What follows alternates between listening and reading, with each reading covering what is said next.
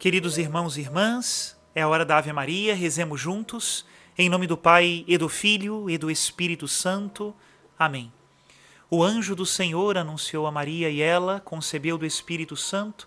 Ave Maria, cheia de graça, o Senhor é convosco, bendita sois vós entre as mulheres, e bendito é o fruto do vosso ventre, Jesus. Santa Maria, Mãe de Deus, rogai por nós, pecadores, agora e na hora de nossa morte. Amém. Eis aqui a escrava do Senhor, faça-se em mim segundo a vossa palavra. Ave Maria, cheia de graça, o Senhor é convosco. Bendita sois vós entre as mulheres, bendito é o fruto do vosso ventre, Jesus. Santa Maria, Mãe de Deus, rogai por nós, pecadores, agora e na hora de nossa morte. Amém. E o Verbo de Deus se fez carne e habitou entre nós. Ave Maria, cheia de graça, o Senhor é convosco. Bendita sois vós entre as mulheres, e bendito é o fruto do vosso ventre, Jesus. Santa Maria, Mãe de Deus, rogai por nós, pecadores, agora e na hora de nossa morte. Amém. Rogai por nós, ó Santa Mãe de Deus, para que sejamos dignos das promessas de Cristo. Oremos. Infundi, Senhor, em nossas almas a vossa graça, nós o suplicamos, para que nós que conhecemos pelo anúncio do anjo a encarnação de Jesus Cristo, vosso Filho e nosso Senhor, cheguemos por sua paixão e morte de cruz à glória da ressurreição da carne, pelo mesmo Cristo nosso Senhor. Amém. Em nome do Pai, do Filho e do Espírito Santo. Amém. Queridos irmãos e irmãs, estamos lendo parte da biografia de São Paulo, o tempo da preparação para o apostolado, logo depois que Paulo teve aquela visão de Cristo e foi batizado por Ananias, ele quis então recolher-se em solidão. E aqui nós continuamos. Paulo se deteve na Arábia. Não é possível determinar a exata localização de onde ele se refugiou, uma vez que Arábia designa um imenso território que se estende da Síria ao Golfo Pérsico e do Eufrates ao Mar Vermelho.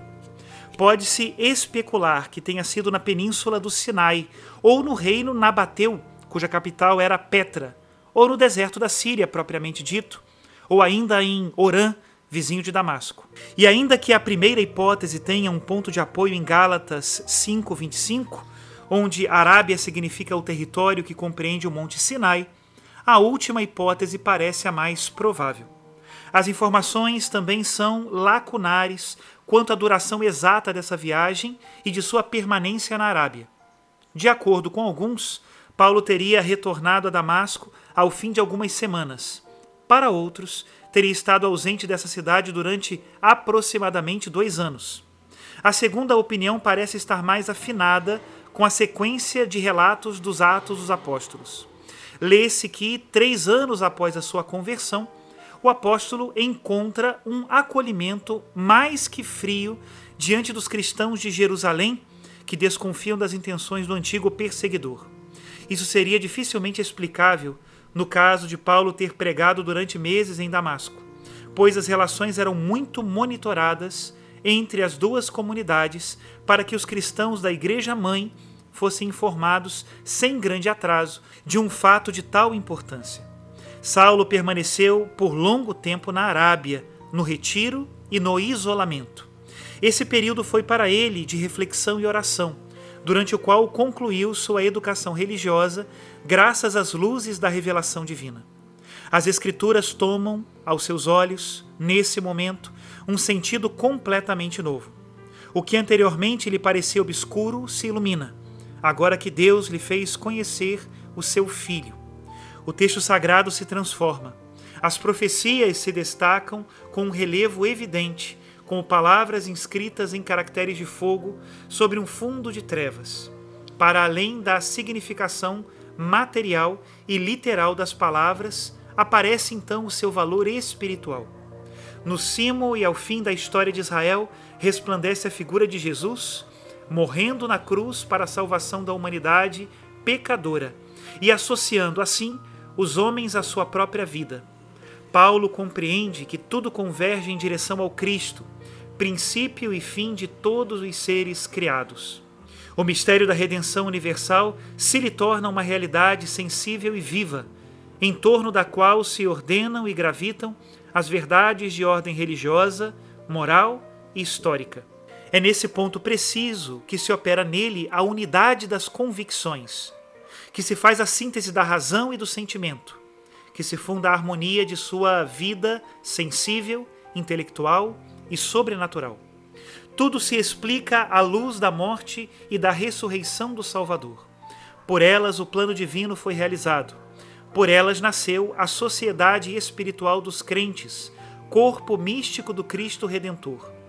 Por elas, a humanidade foi transformada, renovada, regenerada.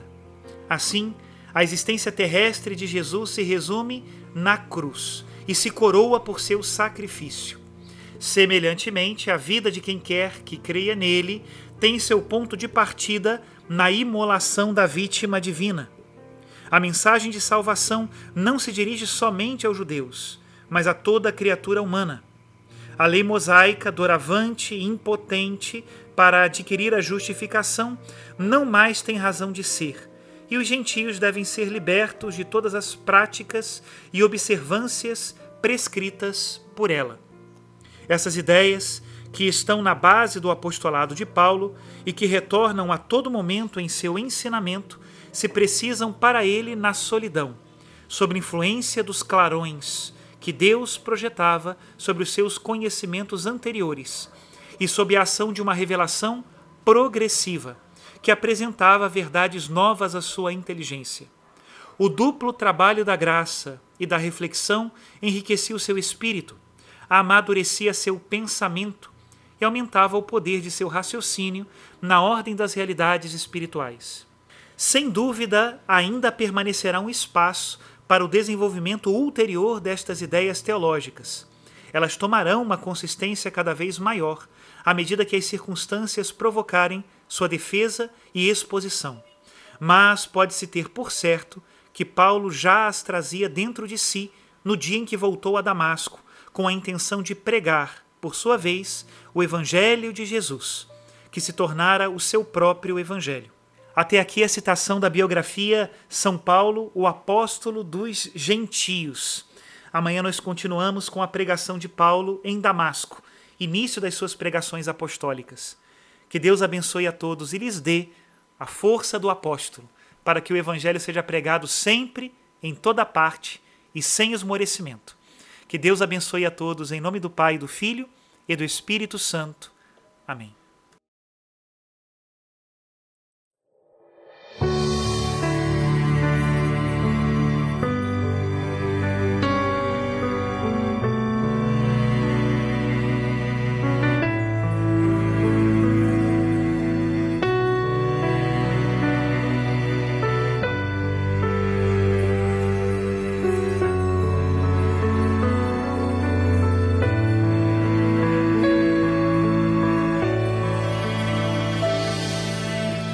Basta-me a tua graça,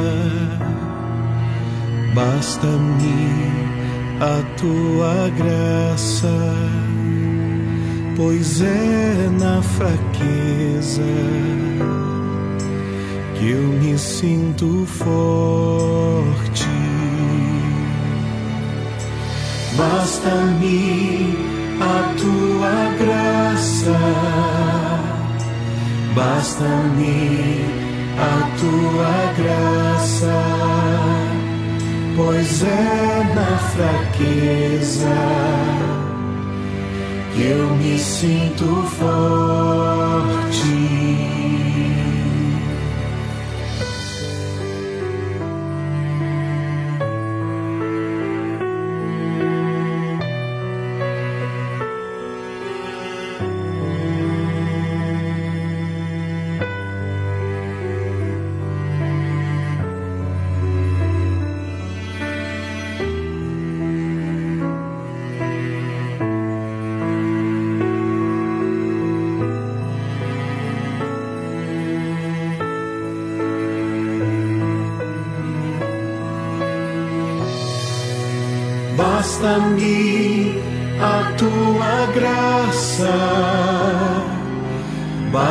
Basta-me a tua graça, pois é na fraqueza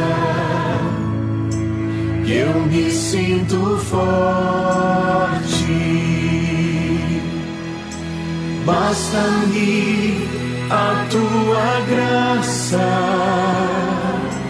basta-me a tua graça, pois é na fraqueza que eu me sinto forte.